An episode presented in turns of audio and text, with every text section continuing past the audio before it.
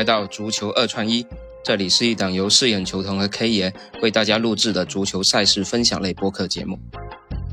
K 爷你好，谢谢球童你好。哎，继续我们的迎战世界杯特别节目啊！那昨天我们算是喜忧参半吧。第一场的威尔士是我们是分享了威尔士没有打出来嘛，但小球的方向是对的。然后。中间的两场也是我们做了一个交叉盘的提示了，提醒了卡塔尔，如果打不出来，那荷兰肯定是会平局的。结果也是如我们的预料啊。然后最后一场是美国是打出来的，当然临场的时候我反而去去了英格兰，结果英格兰还是真的是摸鱼啊，全场跟美国就是搞了一个默契球。呃，然后我不知道昨天 K 爷自己的战绩怎么样。昨天就二创一的波档中了个荷兰，然后被美国给搞死了。我美国是美国这场零比零，我觉得还是挺多人中招的。对，对我是看了买了个二比一的波档创，然后死在了他零比零上面了。因为很多人觉得英格兰第一场六个，然后这一场怎么会一个都没有呢？不不现实嘛，对吧？但没想到，哎，最后就庄家就给你通吃了，然后也符合就是美英这种政治大哥带小弟这种利益嘛。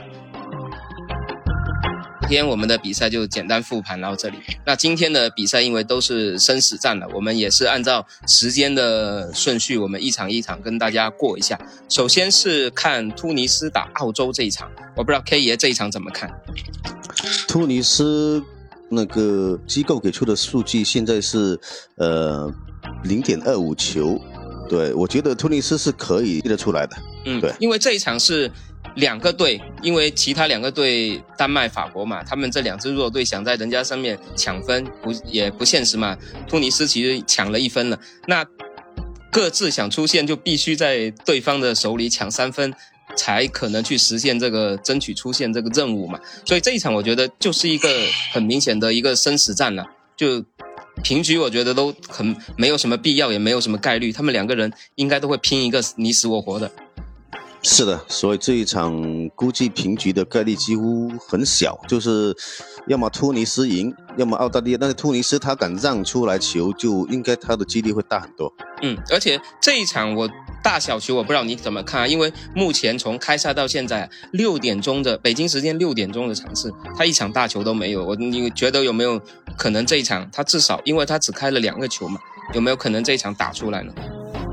嗯，很有可能的。如果是。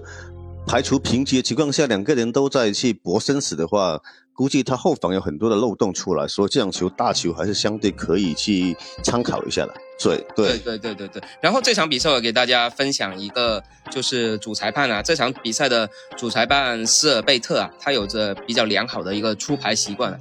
过去的七场国际比赛啊，他有六场都是四张黄牌的低消啊，起步就是四张黄牌，而他在。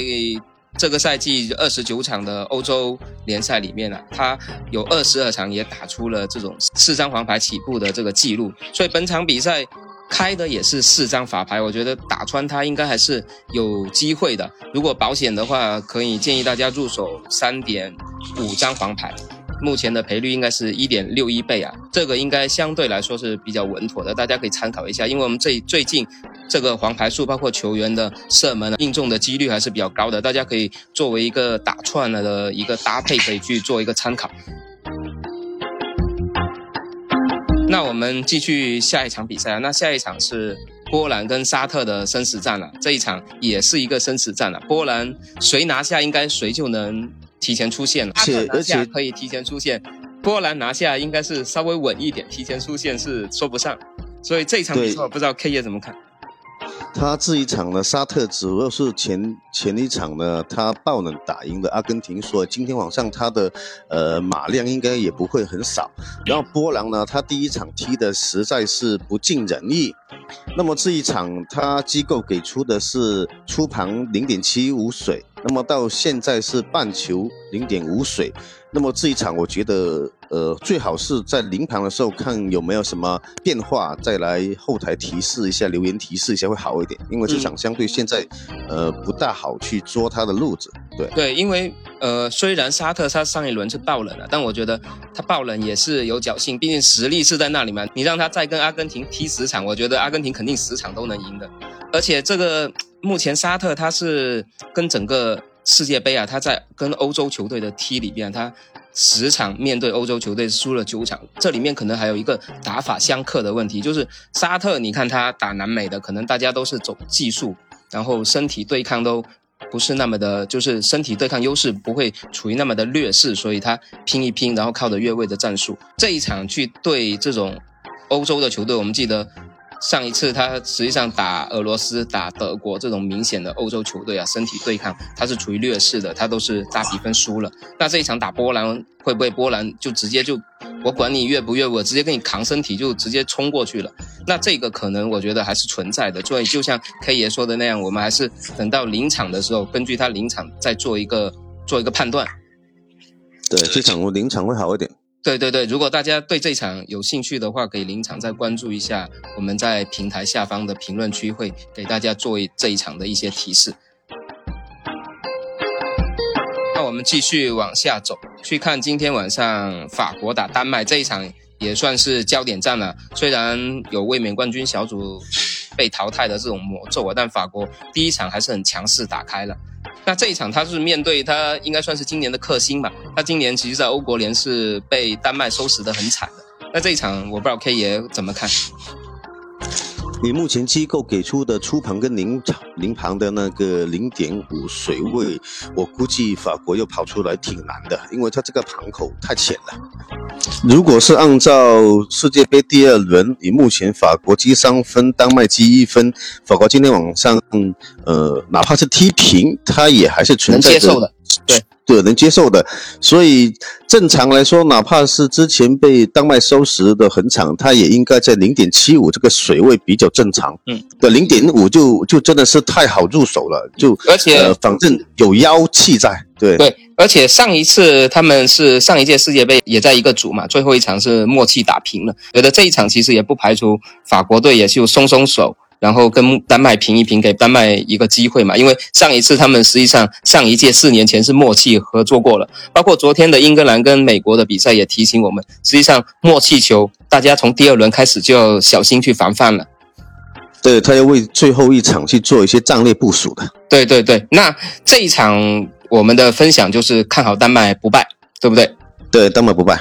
对，OK，那最后一场了，最后一场是上一次被爆大冷了阿根廷，然后打墨西哥，那这一场 K 爷怎么看？觉得梅西会不会直接爆发呢？呃，梅西爆不爆发，其实这个是一回事。我是觉得阿根廷今天晚上从那个呃数据零点七五到现在目前零盘的一球的话，阿根廷赢一个球没问题的。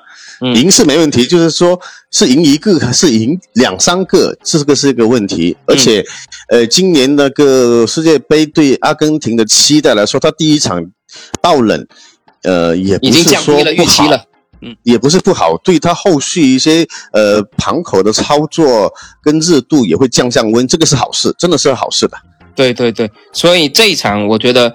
可能要从大小球入手去判断阿根廷到底能赢多少个，因为他现在大小球也就是二点二五嘛，那二点二五，你如果是小球的话，那大阿根廷撑死也就是个二比零了。